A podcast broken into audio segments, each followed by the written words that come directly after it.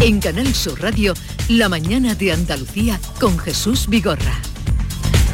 Y a esta hora, 9 de la mañana, el día por delante con Olga Moya. Buenos días. Hola, buenos días. Estamos pendientes de saber cuántas personas han logrado esta mañana saltar la valla de Melilla. Se han acercado a esa valla unos 800, pero aún no se ha determinado los que han podido conseguirlo. Esto pasa un día después del salto a la valla histórico en el que participaron este miércoles 2.500 subsaharianos y lograron entrar casi 500. Las delegaciones rusa y ucraniana van a volver hoy a negociar en Bielorrusia. Vamos a ver si hay algún acercamiento de posturas. De momento, la madrugada lo que ha dejado ha sido numerosos bombardeos sobre varias ciudades. Los rusos han tomado Gerson, al sur del país, y han sitiado la gran ciudad portuaria de Mariupol, pero de momento los ucranianos están resistiendo. Se investiga como un posible crimen machista la aparición de los cadáveres de una mujer de 32 años y de su marido de 42 en Pozuelo de Alarcón, en Madrid. El hombre tenía orden de alejamiento. Los cuerpos se han localizado en su vivienda. Allí estaban además dos de los cuatro hijos menores del matrimonio. Hoy de nuevo sube la luz un 34% respecto a ayer miércoles, se sitúa en los 341 euros por megavatio hora. El tramo más caro entre las 9, precisamente a esta hora, entre las 9 y las 10 de la mañana. Sindicatos y empresarios inician esta mañana las negociaciones para lo que se llama el acuerdo de rentas es eh, como la hoja de ruta que deben seguir los negociadores de los convenios colectivos en lo que respecta a las subidas salariales. Yolanda Díaz, la ministra de Trabajo y vicepresidenta segunda, visita Andalucía por primera vez. Se va a ver con las secretarias generales de comisiones obreras y UGT. Es la segunda jornada del viaje oficial del presidente de la Junta a Portugal. Va a visitar el Comando Regional de Emergencia y Protección Civil del Algarve y el Parque del Alentejo de Ciencia y Tecnología. Bueno, también hay otra ministra por aquí, Raquel Sánchez viene hoy a la mm, inauguración del aeropuerto, parte de, las obras que se han hecho en el aeropuerto de Sevilla desembarco de, ministro. A ver, en relación con la noticia que comentaba en primer lugar Olga Moya del asalto eh, a Melilla por parte de nuevo de un grupo de unas 500 personas, ¿qué podemos saber más? Javier Ronda, buenos días. Buenos días, son 350 los inmigrantes subsaharianos los que han logrado entrar en Melilla al filo de las 7 de la mañana. Ha ocurrido otra vez en el mismo lugar prácticamente que el de ayer, en el paso fronterizo de Beniansar así que 490 ayer, 350 hoy. El centro de estancia temporal de inmigrante de Melilla, el CETI, está prácticamente ya abarrotado. Un dato, Jesús, este centro estaba vacío, es decir, que quedaban unos 90 o 100 inmigrantes y ya se ha llenado en tan solo pues dos días. Mm, hay un importante dispositivo policial a esta hora de la mañana todavía en este punto de la frontera, pero también nos llama la atención que Marruecos dice y hace que todo lo que puede para intentar eh, repeler esta entrada vacía. Eh, la avalancha mayor, como hemos escuchado al presidente de Melilla, Eduardo Castro, que se ha registrado en la ciudad autónoma. Así que más de 850 inmigrantes, la mayoría de países centroafricanos, han podido entrar saltando una valla de 6 metros de altura, una doble valla, a la ciudad autónoma de Melilla. Gracias, Javier. Desde luego, si, paramos, si nos paramos a pensar lo de los 6 metros, y las, los obstáculos que tienen eh, es tremendo, ¿no? ¿Cómo será su nivel de desesperación? Yo pregunto, porque ¿quién, ¿quién haría eso? Pues una persona que está desesperada, ¿no? y encima los utilizan, que es que ya digo que es lo más... Los utiliza tanto Marruecos como las mafias, en fin. Es que eso está coordinado, eso no es una acción de repente un grupito que está más desesperado que el resto, eso está coordinado eh, por las mafias y, también me imagino yo que seleccionando a la gente más preparada, porque incluso mm. físicamente cualquiera no es capaz de... No, no, son gente muy, jóvenes, eh, gente eh, fuerte, fuerte y que todo eso está perfectamente organizado. Con todas las dificultades que tiene la altura de la valla y luego arriba las concertinas porque no se han quitado del todo, los peines esos que la propia policía pedía que se pusieran hacia adentro y no hacia afuera, eh, por, las eh, heridas que causa, ¿no? Y por los destrozos que causa también en, las personas que intentan saltarla. Pero Chirino no, se, no, se, cree que Marruecos esté haciendo todo lo que puede, como decía. Bueno, seguramente dentro de esa masa que intenta pasar la valla habrá un porcentaje de desesperación importante, más obstáculo tienen si se quedan, eh, hay un grado de desesperación importante habrá, habrá otro porcentaje alentado y, otro y otro grupo que, bueno que tendrán unas intencionalidades más aviesas y que seguramente haya detrás mafias o algún tipo de promesa de manipulación. Yo lo que espero es que hoy, 48 horas o 36 horas después, haya un posicionamiento. Este problema no se puede esquivar y tiene que haber un posicionamiento y, un, y ofrecer alguna postura el gobierno para para evitar que esto continúe. Bien, eh, estábamos hablando cuando llegaban las 9 de la mañana, el boletín mm, de, eh, en fin, eh, tardía, pero no sé quién lo ha dicho, no sé si es Cela, pero sensata, la decisión y obvia, y obvia, tardía, sensata, la decisión del gobierno de enviar armas y además van a salir mañana, la cosa va a ser mm. inminente para armar a la y la ministra ayer explicando también de que era fácil utilizar esas armas que no debe ser nada fácil. Ah, yo pienso la ministra Robles, como decía, lo, fácil de utilizar. Pero es que, vamos a situarnos un poco también, vamos a ponernos en la piel de, esas personas ucranianas que están allí, que son hay chiquillos de 18 años, como pueden ser los niños de cualquiera, de que no, o cualquiera que vaya a la universidad ahora y nos esté escuchando, cualquier padre que esté trabajando o esté camino y nos esté escuchando, niños de 18 años, 19 años, que por supuesto no han cogido un arma en su vida, como podían ser cualquiera de nuestros hijos, y de repente le dan un fusil que dice que es muy fácil usar. Muy fácil usar, a mí me resulta eso más o menos física cuántica, ¿no? Y además, pensando sobre todo, aparte del uso del arma, es a, lo que nos vamos, a, lo que estamos hablando. O sea, estamos hablando de guerra, de matar a otras personas y de, que además son personas totalmente vulnerables porque tienen tanta táctica militar como cualquiera de nosotros, con lo cual, cuando se vean en una situación límite, ¿qué van a hacer esas criaturas?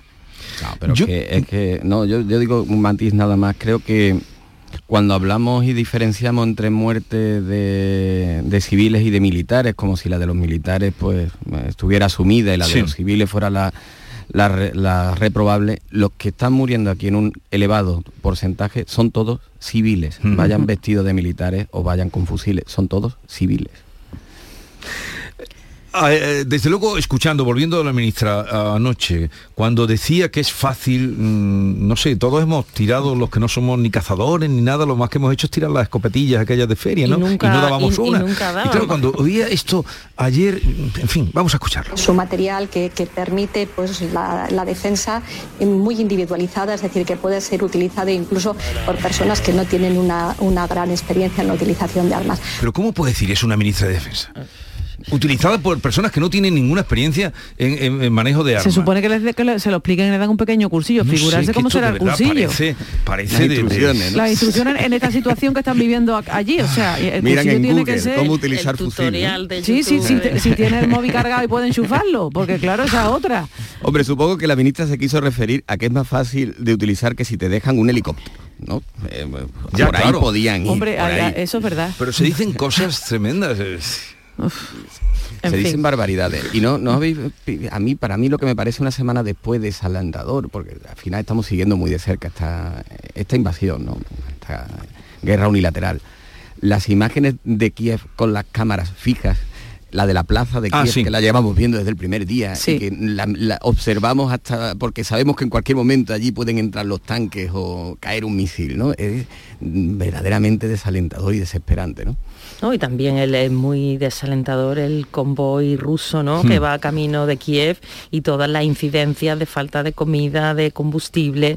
Eh, y coincido con Kiko en, que subrayamos la diferencia en muerte de militares, muerte de civiles, esos militares rusos también empujados por, por Putin a, esta guerra, eh, en fin, debe ser muy, muy, muy complicado eh, estar en esas circunstancias, ¿no? Y como el propio pueblo ruso también ha habido manifestaciones en Rusia, han salido a la calle y, no tiene el apoyo que... es, que, yo, es que yo creo que eso es clave también, ¿no? Y es que no podemos, eh, tampoco podemos criminalizar a todo el pueblo ruso, que ellos también son víctimas, ¿eh? hay muchísimas personas, mm, muchísimos rusos que lo están pasando igual de mal, que están en contra de Putin, que intentan manifestarse, hay detenciones ilegales, bueno, pues todo el que protesta, muchos periodistas de que trabajan allí en Rusia se están yendo porque están amenazados ellos y sus familias por estar, por levantar la voz, por contar la verdad, porque es que yo no sé si yo invito a todas las personas que nos estén escuchando a que en algún momento del día escuche la, televisión oficial rusa y vea, porque es que es llamativo cómo manipula manipulan de una manera alucinante. Ayer vi yo una información en la que un señor, una señora de la televisión rusa explicaba desde una sala de maquillaje, atención, de una sala de maquillaje, que las imágenes de los ucranianos muertos no eran verdad, que estaban maquillados y que era pintura y que no estaban heridos de esa gravedad. Eso, eso es alucinante, o sea, es que, es que tú dices, madre mía, pero esto está pasando en pleno siglo XXI, claro, le tienen cortado todo lo demás y los están engañando y, les están mintiendo, o sea que los rusos, el pueblo ruso también merece nuestra solidaridad y, nuestro apoyo porque también ellos lo están pasando francamente mal. ¿eh? Mm. Eh, quería, nos quedábamos cuando llegaba también el informativo en cómo acabarán las desavenencias dentro de, del gobierno. Mm, la ministra, la vicepresidenta y ministra de Trabajo, Yolanda Díaz, mm, estaba hace unos momentos en, Canal Sur Televisión y hablaba de, supongo que justificando, diferentes sensibilidades dentro del gobierno y dentro de su propio grupo. ¿Cómo acabará eh, esto? Porque realmente quedó patente ayer que, que hay quienes a favor del envío de armas, como decíamos, y quien está en contra dentro del gobierno o del grupo de, de Podemos. Sí, porque se vio cuando Pedro Sánchez ya anunció de manera tardía un poco que, se iban a enviar las armas, se levantan a aplaudir eh, los que están, los diputados, ¿no? La parte del gobierno que está junto a su escaño y la propia Yolanda Díaz, la vicepresidenta, eh, le aplaude, pero a renglón seguido otros dirigentes de, Unidas Podemos pues fueron muy críticos, ¿no? Con la postura del gobierno y, y, no estaban no estaban muy a favor de lo que había hecho el presidente del gobierno. Está por ver si este desencuentro puede derivar en algo más o simplemente un, desencuentro o, no, o puede ahondar en una crisis más profunda. ahí tenemos un tripartito ya, ya no es un gobierno de coalición, Totalmente. es un tripartito, mm, donde vimos como Yolanda Díaz y que lo que tiene detrás es un sindicato o dos, y no un partido político, y Alberto Garzón, que es Izquierda Unida, se levantaron a aplaudir, y otros diputados, otros ministras de Podemos, pues aplaudieron de manera más contenida y sentada, ¿no? Y vimos... Bueno, y otra ministra, Yone Belarra, eh, hizo declaraciones totalmente en contra. Y el portavoz de Podemos, Echenique, dijo una, frase que me, llamó mucho la, atención, porque al final terminamos dándole las gracias. Si no defendemos nosotros la paz, se queda sola en este Congreso. Pues, por poco se quedaron solos, porque como ya dije, había muy pocos diputados que consideraron oportuno asistir a, este, a este pleno. No es el momento ni de las dudas, ni del titubeo, ni del tacticismo político es el momento de, desde una postura firme, mantener una posición que además a España no la deje de payaso dentro del entorno internacional, tanto que tenga que corregir sobre sus propios pasos para integrarse en la línea dominante mayoritaria de la Unión Europea. Seguimos eh, con Silvia Moreno, Estela Benoz y Kiko Chirino, pero vamos a introducir otra variable dentro del conflicto, la guerra de la que estamos hablando, y para ello vamos a saludar a Daniel Lacalle, es doctor en Economía, eh, profesor de Economía Global y Finanzas, gran divulgador de temas económicos. Daniel Lacalle, buenos días. Muy buenos días. Eh, ¿Qué efectos puede tener este conflicto en la economía? ¿Puede tener o está teniendo ya en la economía de Europa y en concreto de nuestro país, que es lo que más nos afecta? Los efectos son muy importantes. Eh, si nosotros atendemos, por ejemplo, a la historia de las sanciones que se han impuesto en el pasado a Rusia, eh, ha habido un impacto aproximadamente pues, de eh, segunda derivada en los países de la Unión Europea que ha reducido el crecimiento potencial y el comercio.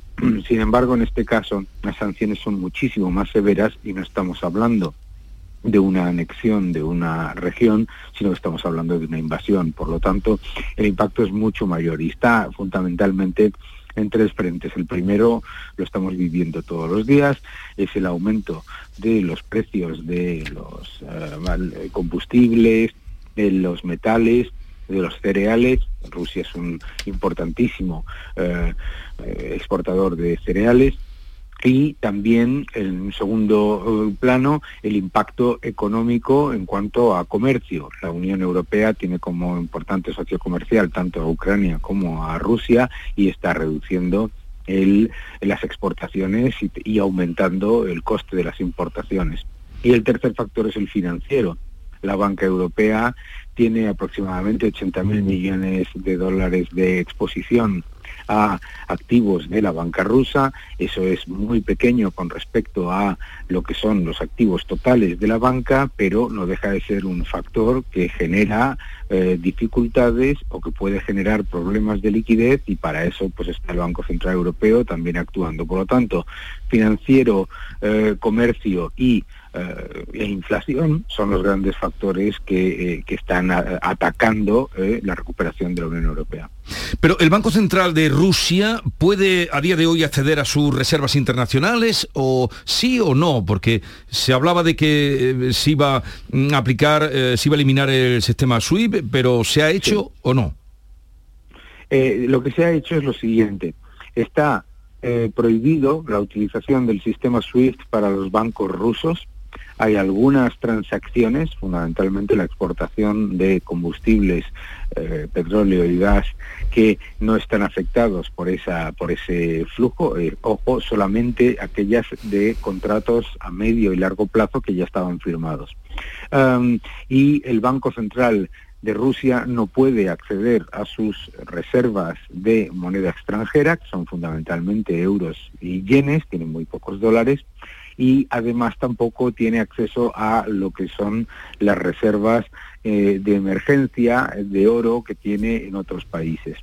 Entonces, eh, fundamentalmente, el Banco Central de Rusia está en una posición en la que está completamente eh, limitado a la hora de poder inyectar liquidez en el sistema financiero, los bancos de rusos tienen completamente limitado y también eh, fuera de su capacidad de reacción cualquier tipo de transacción eh, financiera, sea repago de deuda o eh, transferencias comerciales habituales.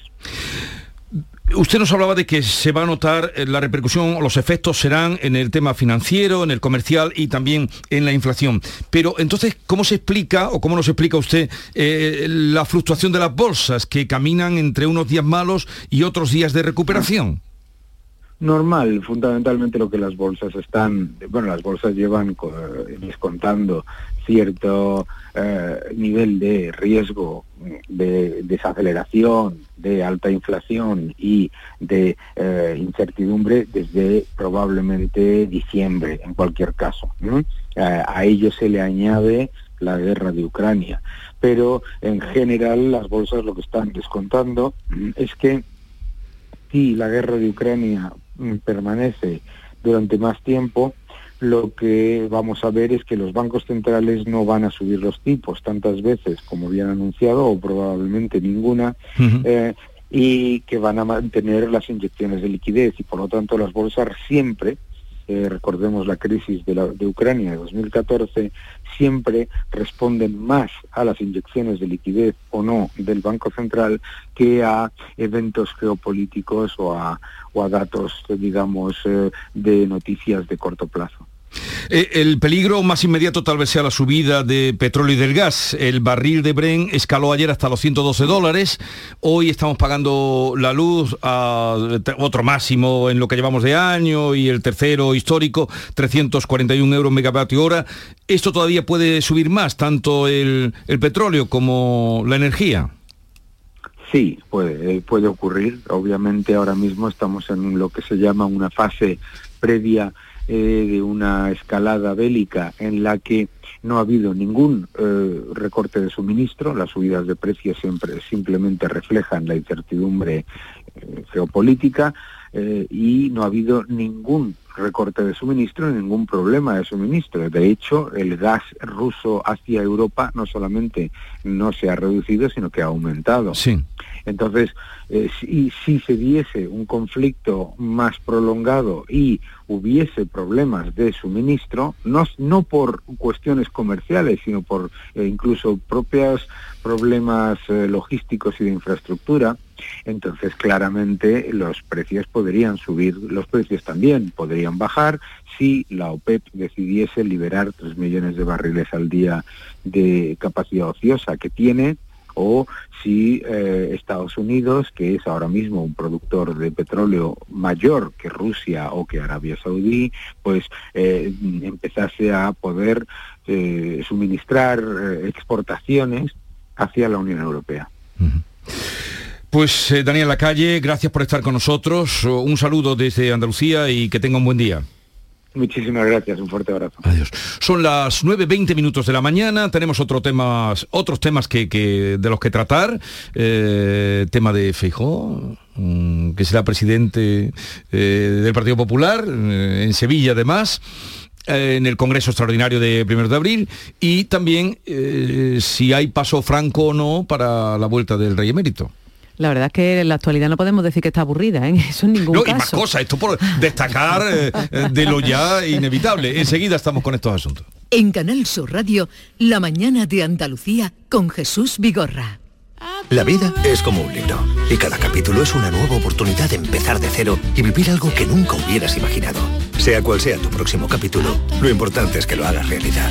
Porque dentro de una vida y muchas vidas, ahora en Cofidis te ofrecemos un nuevo préstamo personal de hasta 60.000 euros. Entra en cofidis.es y cuenta con nosotros. Eh, saber la fecha ganadora en el sorteo Mi Día de la 11. 17 de octubre de 1962. El día del cumpleaños de mi suegro. Qué casualidad, ¿no? Eso tiene que ser una señal. Le va a hacer una ilusión. Anda, vamos a pensar en una fecha especial para el siguiente sorteo. Prueba con mi cumpleaños. Con Mi Día de la 11 cada lunes y cada jueves hay miles de premios. Y uno de cada cinco toca. A todos los que jugáis a la 11, bien jugado. Juega responsablemente y solo si eres mayor de edad. En cofidis.es puedes solicitar cómodamente hasta 60.000 euros. 100% online y sin cambiar de banco. Cofidis, cuenta con nosotros. Si buscas un vehículo de ocasión, ven a la red de concesionarios oficiales de Grupo Sirsa y elige el tuyo. Renault, Dacia, Mazda, Volvo y Suzuki son nuestras marcas en Sevilla. Además, este mes por la compra de un vehículo de ocasión te regalamos el seguro. Grupo Sirsa, nos movemos contigo. El Colegio Internacional Europa celebra sus jornadas de puertas abiertas. Jueves 3 de marzo a las 9 y media para Eurokinder infantil y primaria y sábado 5 de marzo a las 11 para todos los cursos. Más información en europaschool.org. Colegio Internacional Europa. Excelencia educativa desde 1986. Se acercan las nueve y media de la mañana y desde hace unos minutos, Berrocar Automóviles te espera en sus instalaciones. Desde Grupo Berrocar te deseamos que tengas un buen día. Compra en tu barrio, compra cerca, siente Macarena. Y la Asociación de Comerciantes de Macarena hemos preparado para ti grandes sorpresas y regalos. Repartimos mil euros en cheques de consumo. Compra cerca, siente Macarena. Promueve Asociación de Comerciantes de Macarena. Financia Ayuntamiento de Sevilla. Cada fin de semana te llevamos a los mejores rincones de Andalucía con Andalucía Nuestra. Los sonidos de cada provincia, su historia, sus tradiciones, su cultura. Descubre una Andalucía hermosa, diferente y única en Andalucía Nuestra. Los sábados y domingos desde las 7 de la mañana con Inmaculada González. Quédate en Canal Sur Radio, la radio de Andalucía.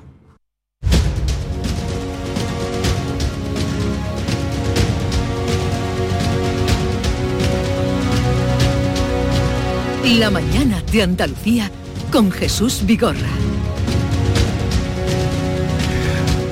Con Silvia Moreno, Estela Benó, eh, Kiko Chirino, mm, ¿cuánto tardará en volver el emérito a España?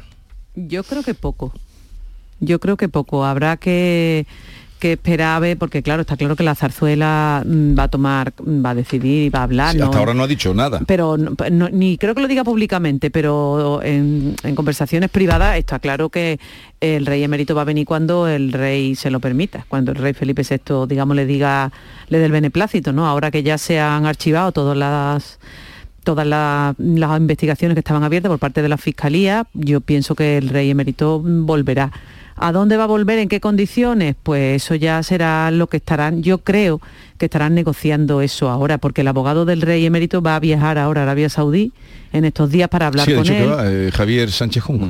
para hablar con él y para decidir un poco pues que cuál va a ser la hoja de ruta. Yo creo que mm, están viendo eso, ¿no? Los detalles finos de dónde va a vivir este señor, qué plan de vida va a tener, en fin, para que pueda vivir en España, lo cual es eh, legítimo porque es un ciudadano español que no está condenado por ningún delito, eso es la verdad y no hay igual que pedimos el respeto de las libertades individuales para cualquier otra persona, también creo que debemos pedirla para el rey emérito, puesto que no tiene, no tiene una condena, por lo tanto eh, debe venir, debe vivir donde el hombre considere oportuno. Ahora, eh, ¿dónde le va a venir mejor a Felipe VI? Pues no sé, yo creo que lo que se estaba hablando, no sé si será exactamente así o no, es que va a vivir en, Galicia, donde tiene amigos y tiene eh, bueno, pues personas que lo pueden, digamos, arropar un poco desde el punto de vista.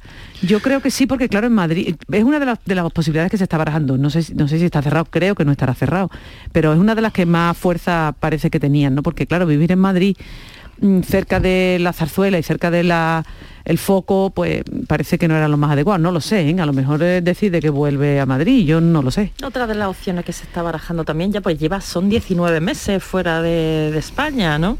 Y ya al archivarse todas las investigaciones que estaban abiertas, otra de las opciones que se está barajando es que haya como una especie de acercamiento progresivo y haga una visita este durante un tiempo, a lo mejor se marche otra vez y sea algo así como paulatino su, su regreso a España, ¿no? A mí me ha parecido llamativo como al archivarse todas las, investigaciones, la, se archivan las investigaciones, pero eh, la ejemplaridad del rey emérito ha quedado en entredicho, no ha sido mm. nada ejemplar su comportamiento. Totalmente. Y me ha resultado llamativo cómo la Fiscalía, a pesar de que archiva, dice que gracias a la investigación pues ha habido regularizaciones fiscales y el rey emérito ha pagado a Hacienda 5 millones de euros, nada menos que 5 millones.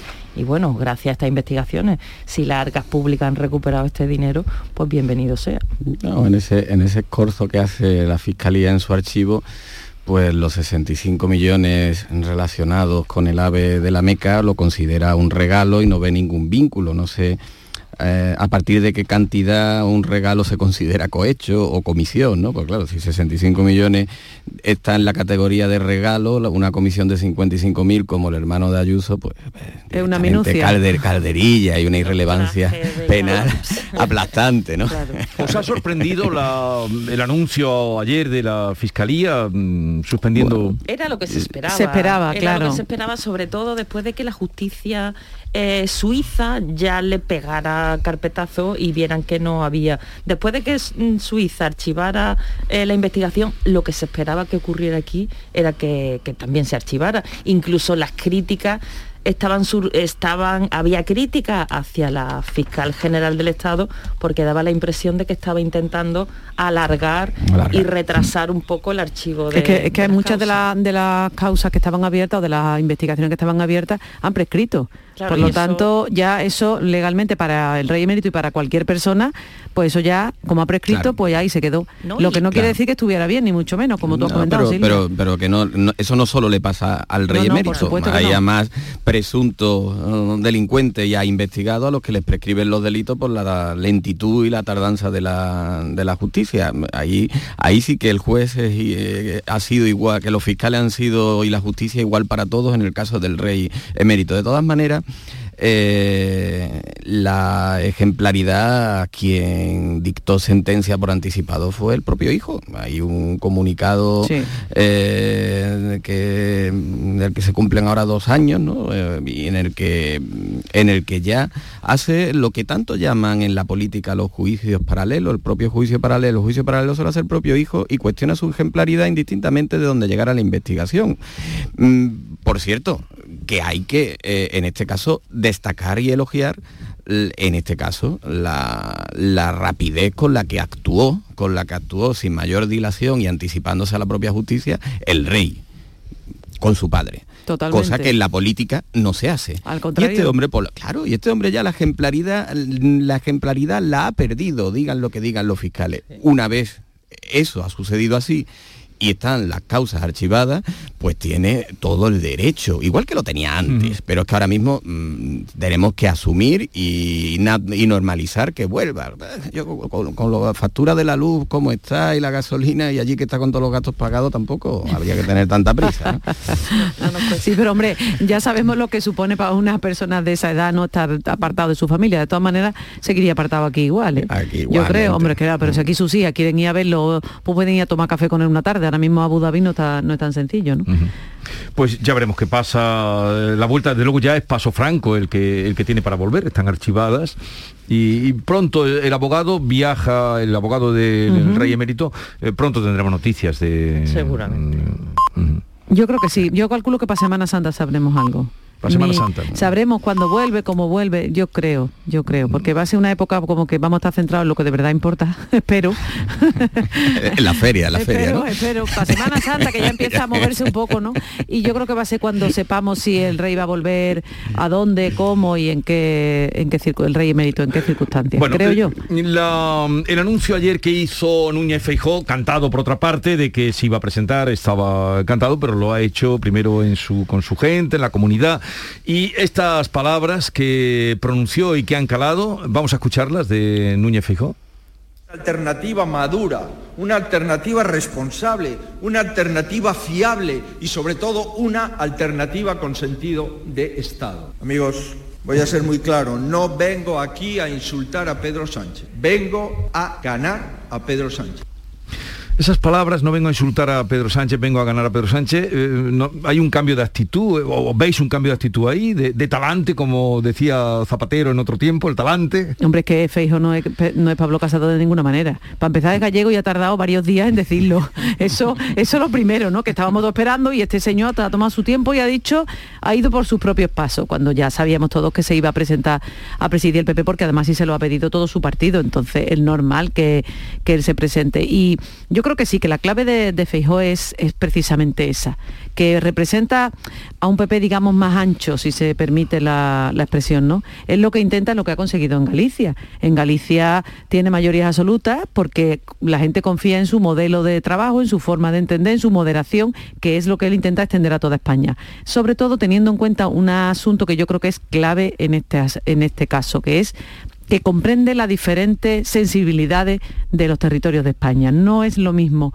un presidente del PP de Madrid, como ha sido Pablo Casado, aunque, mm, mm, con un centralismo que no ha comprendido a los, a los territorios ni a, ni a sus gobiernos autonómicos, de ahí la que ha liado.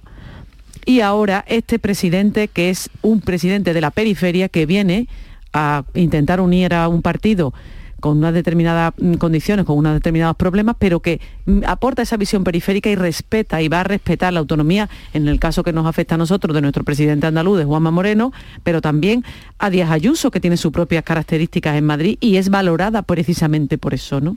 Claro, es un talante mm, totalmente distinto al de Pablo Casado. Es moderado, es otro perfil. Él ha conseguido cuatro mayorías absolutas en Galicia. Y tener a vos Y eso, mm, eso fuera es ya de- otro, otro del mérito, Parlamento. Otro mérito que ha conseguido arrinconar a vos con ese discurso que, que- que, mm, subrayaba eh, eh, de, ser un discurso integrador más amplio donde puedan eh, encajar distintas sensibilidades. Entonces, eso también por otra parte es lo que está intentando eh, el presidente Moreno aquí en Andalucía, ¿no? Cuando habla en su discurso de pedir un voto prestado, incluso a votantes eh, de la izquierda, pues eso es lo que intenta ensanchar el partido para, para, para- para conseguir los objetivos que tienen en las elecciones, ¿no? Y yo creo que se va a notar el liderazgo de Feijóo, se va a notar mucho aquí en Andalucía, donde tocan las elecciones este año, no sabemos todavía en qué fecha, pero hombre, un año importante donde hay que hacer listas y yo entiendo que, que Moreno, el PP andaluz, se va a sentir con las manos mucho más libres para hacer las listas que, con las que ellos se sientan cómodos. Eh, Feijóo representa esa sobriedad, madurez de la política, eh, hasta tal punto que representa muy poco a cierta política actual.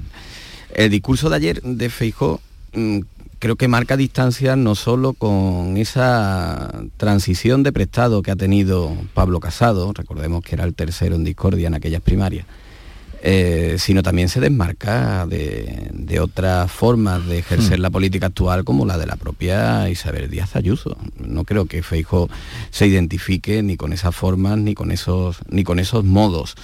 Eh, yo pienso mm, que Feijó en el marco global, en la línea de coser el partido, eh, incluso en, el resultado global y general de- electoral que pueda tener el PP, eh, va a saldar pronto esta crisis y no va a tener mucho coste, aunque sí va a tener muchos momentos críticos a corto plazo a los que va a tener que hacer frente y en el que se tendrá que enfrentar a sus propias contradicciones. Y ahí es donde empezará a desgastarse una figura que ahora, para el liderazgo nacional, llega poco desgastada. Y además que tiene otro problema que es al suelo que vienen los nuestros, ¿eh? que es que yo creo que el principal uno de los principales problemas que tienen y yo creo que vamos a mí la información que me llega es que ellos están preocupados por eso en términos generales que todos los que, que no estaban claro todos los que estaban con, con Casado pues a lo mejor eh, se revuelven un poco.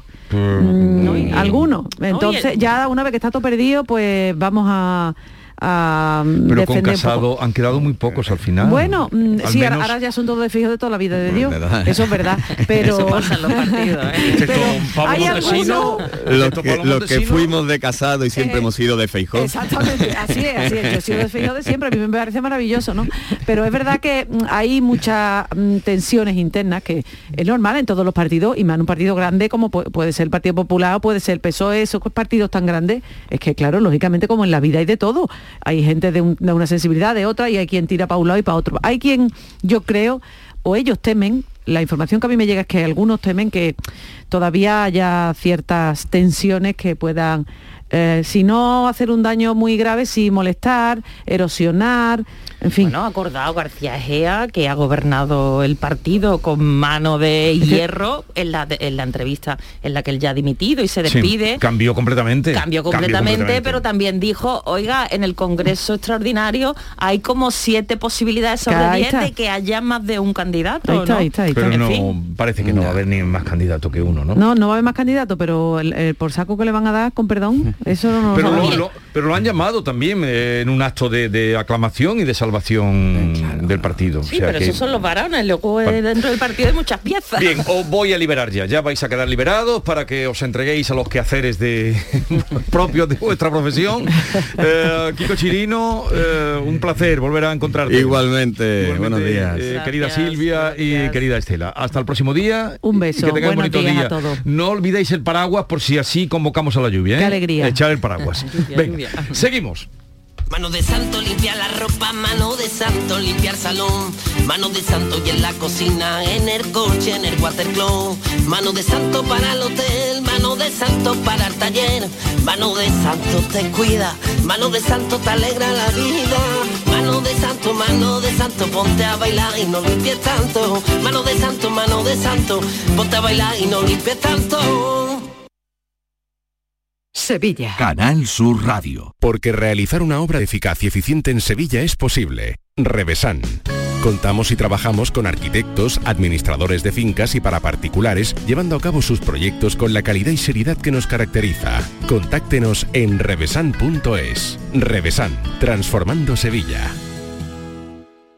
El Colegio Internacional Europa celebra sus jornadas de puertas abiertas. Jueves 3 de marzo a las 9 y media para Eurokinder infantil y primaria y sábado 5 de marzo a las 11 para todos los cursos. Más información en europaschool.org. Colegio Internacional Europa. Excelencia educativa desde 1986.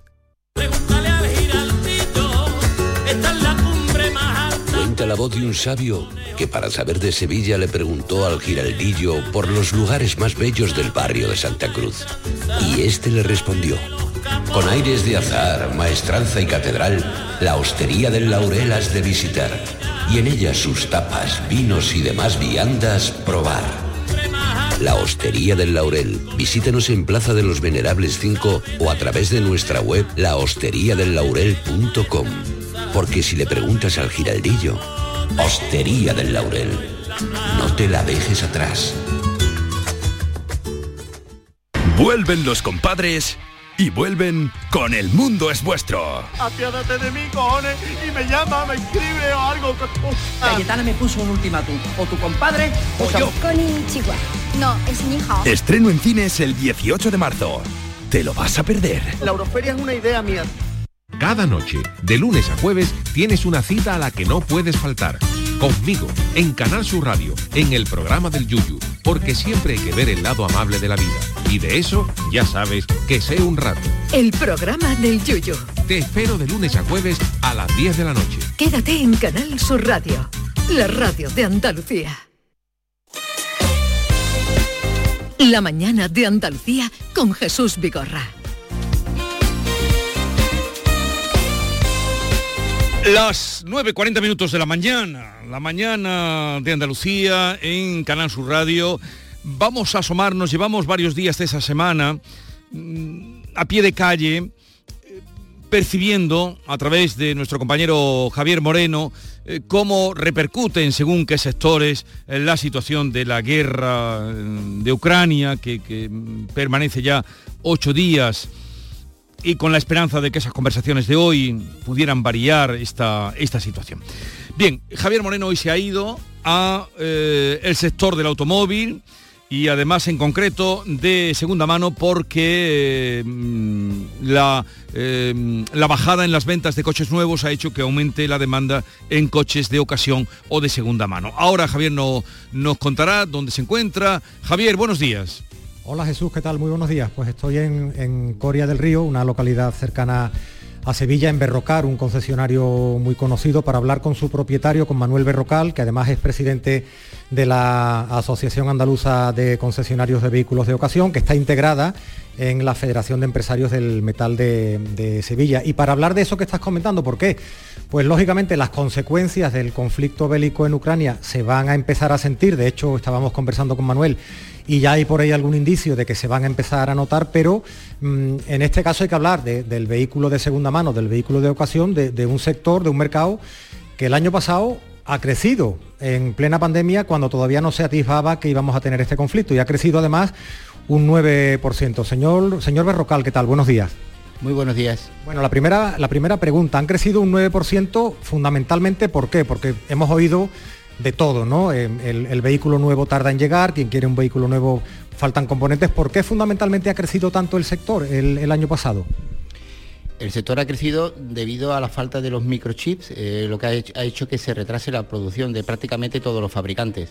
A esa falta de vehículos nuevos es lo que ha, provocado que el poco stock, eh, que tampoco es que sea, es que sea sobrado, pues se haya, haya, haya crecido, lógicamente. Porque en el caso de vehículos de ocasión la entrega es casi inmediata. ¿Cuánto tiempo más o menos tardan ustedes en entregar un vehículo? Hoy prácticamente en el día, con todos los sistemas telemáticos de transferencia y, y, seguros y demás, en el día. Llevamos dos meses del año, hemos entrado en marzo, mmm, por lo que están viendo, y ya con la sexta ola en, en casi en desaparición, ¿qué perspectivas tienen? Pues seguimos, lo, los dos meses de, de, este 2022 prácticamente lleva el, el, mismo camino, la misma, la misma forma de, de, gestionarse que el año pasado. Seguimos con el crecimiento de los vehículos, de la venta de los vehículos usados, porque los microchips siguen sin, llegar y eso hace que, sigamos eh, que tengamos esa continuidad con respecto al año pasado. Cuando hablamos de segunda mano de vehículos de ocasión podemos pensar en, multitud de tipos de, vehículos. Tiene sus detractores el mercado también, vehículos viejos que son de combustión, que no ayudan a la lucha contra el cambio climático, eso está ahí, pero cuando se habla fundamentalmente de vehículos de ocasión en concesionarios como este, ¿qué tipo de vehículos, con qué antigüedad se están vendiendo? Todas las empresas que están integradas en, la Asociación de, Concesionarios de Vehículos de, de Ocasión, eh, integrada en, FEDEME, como comentaste anteriormente, prácticamente lo el, vehículo que, tenemos en, nuestras exposiciones está entre 0 y 4 años. Es un producto que prácticamente eh, son seminuevos, eh, desde el kilómetro cero hasta cuatro años, como te comentaba. No forma parte de o sea, es una pequeña parte de lo que es el, vehículo usado. El vehículo usado eh, engloba desde el kilómetro cero hasta todo lo que hay en el mercado. Ha, habría que diferenciarlo. Cuando se habla de eh, transferencias de vehículos de ocasión, habría que diferenciarlo. ¿Y son fundamentalmente de combustión o también están entrando ya los híbridos, los eléctricos? Creo que se refiere usted a, a otro tipo de energías, ¿no? Pero fundamentalmente son de combustión estos vehículos las energías alternativas poco a poco se van se van se van eh, imponiendo al, a niveles bajísimos porque el, tema de, de la, del eléctrico no está no, es, no está la, la, infraestructura preparadas para el vehículo eléctrico. Los híbridos sí eh, los híbridos sí forman parte una parte importante de, de nuestras ventas pero normalmente eh, el vehículo de combustión supone el, el 90 o 95% de, de, nuestras ventas. Jesús, pensaba yo que la, la, la mayoría de los vehículos, eh, o casi todos los, los, de la compraventa, venían venían de España, es decir, pues estamos en una localidad sevillana o puedes estar en Málaga, el que te compra o vende un vehículo es porque está ahí, pero me estaba comentando Manuel también eh, que hay muchos vehículos de ocasión que están llegando de, Europa. ¿Por qué? Porque no se venden en Europa. ¿Cómo es ese mercado que yo desconocía? ¿Por qué? A ver, los grandes fabricantes de vehículos de ocasión, como yo le llamo, son las empresas de renting, las empresas de, alquiler de, vehículos.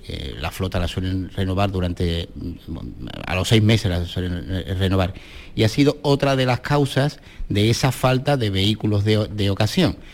Al no al no existir el turismo prácticamente durante la, pandemia, eh, los vehículos de, alquiler no se han renovado. Es más, eh, se devolvieron algunos al principio de la pandemia cuando estábamos prácticamente en vísperas de Semana Santa. Eso, del 2020 quiero decir, eso ha quitado del mercado pues casi medio millón de, vehículos. A eso se le suma el renting que no ha renovado, eh, no se han renovado, pues hablamos de unas cantidades importantes. Y eso ha hecho que eh, se, eh, crezca el 62% de, vehículos importados con respecto al año anterior. Eso no significa que sobren en Europa, simplemente que aquí hacía falta, había demasiada demanda y había poco producto. Pues muchas gracias, Manuel. A ver, un momentito, Javier, eh, ¿qué, porcentaje? Te está, escuchando. Señor Berrocar, me alegro de saludarle. Igualmente, hacía tiempo que no hablábamos, mm. Jesús. Eh, sí, hacía tiempo, pero siempre eh, ha estado a nuestra disposición para, para asuntos del mercado de ocasión. Dice usted que han subido y un 9% han incrementado ustedes las ventas. Sí, sí. Un 9. No se queda corto, ¿no? Eh, no, bueno, hablamos del, mercado nacional, ¿no? Ya. A nivel nacional y a nivel, a nivel Andalucía. ¿Y a nivel de Andalucía? Eh, eh, ahí sí, sí, me quedo corto. Andamos sobre casi un 15% de crecimiento con respecto al año anterior. Bueno, no somos nosotros de Hacienda, no tema usted, señor Berrocar. A ver, si acaso, y, otra cosita, por si acaso están escuchando. Otra cosa, 15% de Andalucía. Eh, habla de usted de, los renting que vienen al mercado de ocasión. ¿Qué porcentaje es el que tiene de, de coches que vienen de renting ahora mismo, el mercado de ocasión? El mercado de, ocasión, eh, de renting, prácticamente el 50% de los vehículos que están en, nuestras tiendas proceden de, renting. Mm. Habría que diferenciar porque en eh, ahí eh, igual el cliente no distingue entre el renting y, otros tipos de, productos. El, renting es un vehículo con un contrato de, alquiler a largo plazo eh, para empresas y para particulares con unos mantenimientos eh, los concesionarios oficiales es un vehículo de total garantía al igual que el vehículo de, alquiler con, una antigüedad que no supera los seis meses. Entre el renting y el alquiler prácticamente eh, copamos el 75-80% de, los vehículos que, disponemos en, nuestro stock, que como decía antes Javier, son vehículos que están disponibles para entrega inmediata desgraciadamente los vehículos nuevos por las circunstancias que, estamos las circunstancias que estamos viviendo pues no se pueden disfrutar en el en, el, en el momento. Y, una cosa más, para que todos los oyentes que nos están escuchando, que le van a hacer caso a usted, para que estén bien informados, eh, ¿cuánta garantía deben dar los coches, el mercado de ocasión? ¿A cuánta garantía están obligados? El mercado de, o sea, los vehículos usados eh, por, por normativa europea eh, deben de tener como mínimo un año de garantía en todos sus componentes. Eh, luego están las garantías que, ofrecemos, eh, son garantías comerciales que ampliamos prácticamente con la misma garantía que un vehículo nuevo entre dos y, tres años. ¿Qué ocurre? Que, claro, entre nuestros concesionarios de, vehículos de ocasión, esas garantías comerciales las ampliamos. Por eso decía antes de la diferenciación de vehículos entre 0 y 4 años y, los que eh, los de más antigüedad que suelen ser eh, compra-venta entre particulares, donde no está obligada, eh, donde no se obliga esa garantía al vendedor. No, nosotros no podemos ofrecer vehículos de, esa antigüedad, dado que estamos obligados, como decía anteriormente, a esa garantía mínimo anual de la garantía con normativa europea, perdón. Bueno, pues queda claro y eso seguro que eh, viene bien para quienes vayan a acercarse a alguna, a alguna sucursal de Eh, vehículos de ocasión. Pero Eh, es que además deben, eh, para- como, tú bien sabes, Jesús, nosotros siempre desde la Federación de Empresarios del Metal estamos más defendiendo al consumidor para que se aleje de las gangas, de las, Sí, gangas, de, de sí. las gangas de Internet, que, ten- que sea muy precavido a la hora de qué, eh, a dónde dirigirse y sobre todo que Internet eh, estamos todos, nosotros Sí. también, Automóviles Berrocar tiene su, su portal y, y tiene su página web y estamos en todos los portales de, de, eh, de a nivel nacional, pero siempre que busquen eh, que es el, concesionario donde están anunciados tenga un punto físico Sí, sí. o un lugar donde puede, luego se puedan dirigir. Sí, sí, de eso ya Eh, sabemos algo, usted sabe, y correcto. Arevalo no deja de insistir. Eh, Manuel Berrocar, me alegro mucho de saludarle y que haya cogido a mi compañero Javier Moreno para dar esta explicación. Un saludo. Como siempre, muchísimas gracias. Adiós, Javier.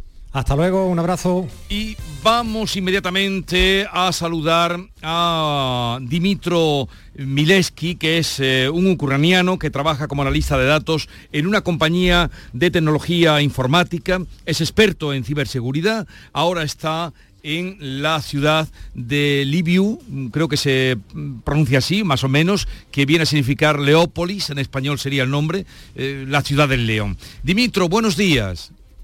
Buenos días. ¿Qué tal estás? Ah, bueno, bien, bien.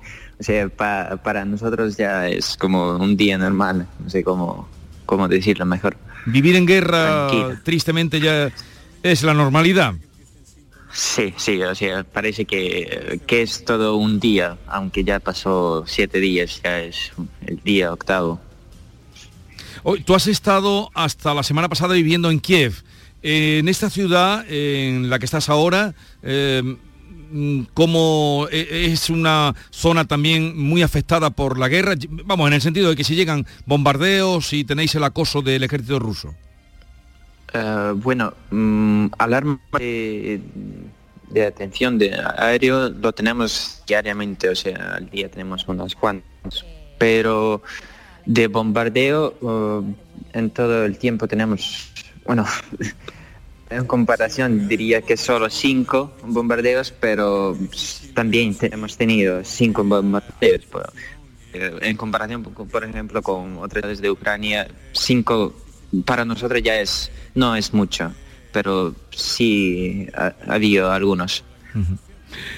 Em, ya que trabajas eh, como analista de la tecnología informática, experto en ciberseguridad, ¿cómo está funcionando también la guerra, eh, eh, la guerra informática, eh, la guerra en torno a manejarla a través de las redes sociales? Sí, tenemos muy popular eh, redes sociales porque es una de posibilidades a, a la gente aquí de conocer las noticias, de saber, porque no- la gente usa mucho canales de Telegram para eh, difundir noticias, eh, Facebook y, otras redes. Y hay muchísima guerra informativa aquí porque crean bastante canales eh, prorrusos para compartir, difundir noticias de que mm, la cosa va mal, empeorando, de que el, gobierno ucraniano eh, va a dejar todo y, y- y temas así similares. Por lo que la gente está y lo debe hacer es filtrar principalmente la información que está mm, encontrando en redes sociales y es lo más importante em, leer no solamente en un canal de Telegram, no solamente en un feed de, em, de algún conocido, sino filtrar por unas cuantas em, fuentes y solamente después de esto hacer si es re- real, si es puede ser verdad o es eh, provocación y tal. Ah, también hacemos eh, como seguridad de nuestros eh, principales sitios web y portales como de sitios de defensa, como sitios de bancos, para que la gente pueda eh, tener el servicio de, los bancos, de, las tiendas y de todo. Ah, también eh, hacemos dos ataques a los sitios web de, Rusia para cambiar am, y mostrarle a la gente de Rusia la- lo que está realmente está- ocurriendo aquí. lo que Sí, está porque eh, tenemos muchas conversaciones con, por redes sociales, por Instagram, por Telegram, con gente que simplemente está viviendo en Rusia y contándoles la verdad, pero es, es difícil. Es difícil. Bueno, Dimitro, quedaremos para otro día que hoy ya mm, voy mal de tiempo. Me alegro de encontrarte bien, como cuando eh, estaba, si te conocimos eh, en Kiev o tuvimos contacto contigo. Un saludo desde Andalucía y hablaremos otro día, Dimitro. Sí, saludos. Adiós. Adiós. Como decía ayer alguien, qué bien hablan español y de corrido. Eh, Hola, Maite. buenos días, Buenos días, Maite Chacón, David Hidalgo. Buenos días, yo Pues- los, ucranianos que conozco todos hablan un, un español perfecto, se adaptan perfectamente a nuestra lengua. ¿eh? Sí, sí, sí. Enseguida, enseguida hablan, no como los ingleses, ¿verdad? Que, que nunca terminan de y hablar que, bien. que llevan aquí, eh, hay quien lleva, aquí- bueno, Sí, el sí, embajador que estuvo aquí viviendo tanto tiempo y, y no habló español, por ejemplo. Sí, sí, el habla- se expresan embajador muy, se expresan muy norteamericano. bien en español. Eh, vamos, anunciamos ya la declaración del día de la Torrija o no? ¿Sí? ¿Quieres que lo hagamos ya? Venga. Pues, pues hoy vamos a hablar de Torrijas. Hay guerras, luego vendrá Lozano Leiva Mm. a hablar de energía nuclear y de bombas nucleares, pero hoy vamos a hacer una pausa en este lío, querido Jesús, y vamos a hablar de las Torrijas. Hoy es nuestro día de las Torrijas, así que le pedimos su mejor torrija. ¿Dónde se la ha comido, por ejemplo? Yo te digo ya una cosa, Jesús. mm, A Jes- a- a vinimos David no le gustan. aquí vinimos a decir la verdad y a mí es que no me gustan nada las torrijas, pero 670 nada, nada. 940 200 pueden dejarnos mensajes porque en esta media hora que llega ahora de, de 10 a 10 y media vamos a hacer una pausa en este en este mundo loco y vamos a hablar de las torrijas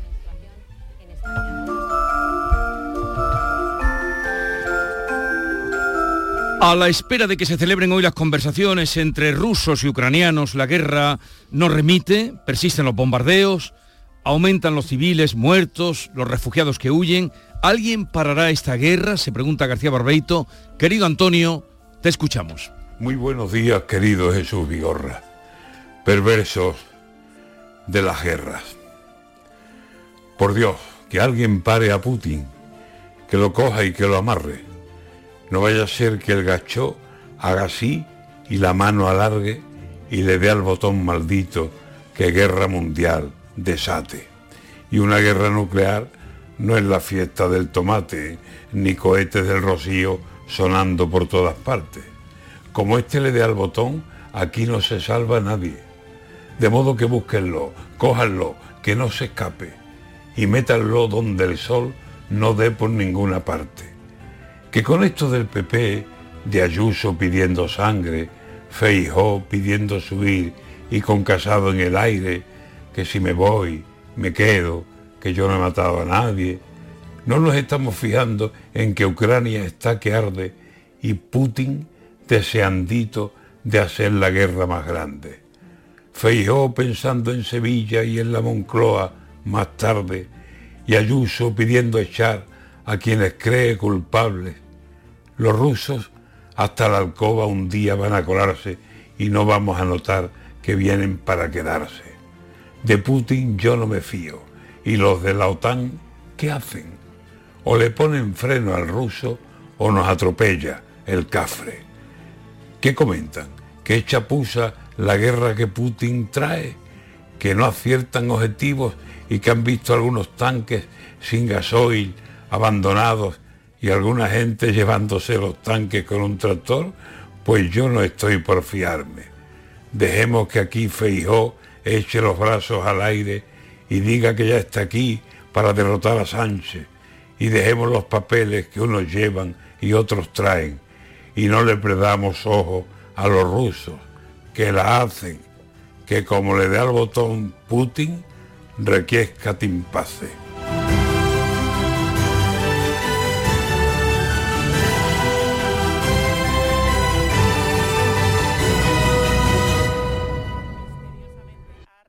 La mañana de Andalucía con Jesús Vigorra. Antonio, ¿quieres mi opinión?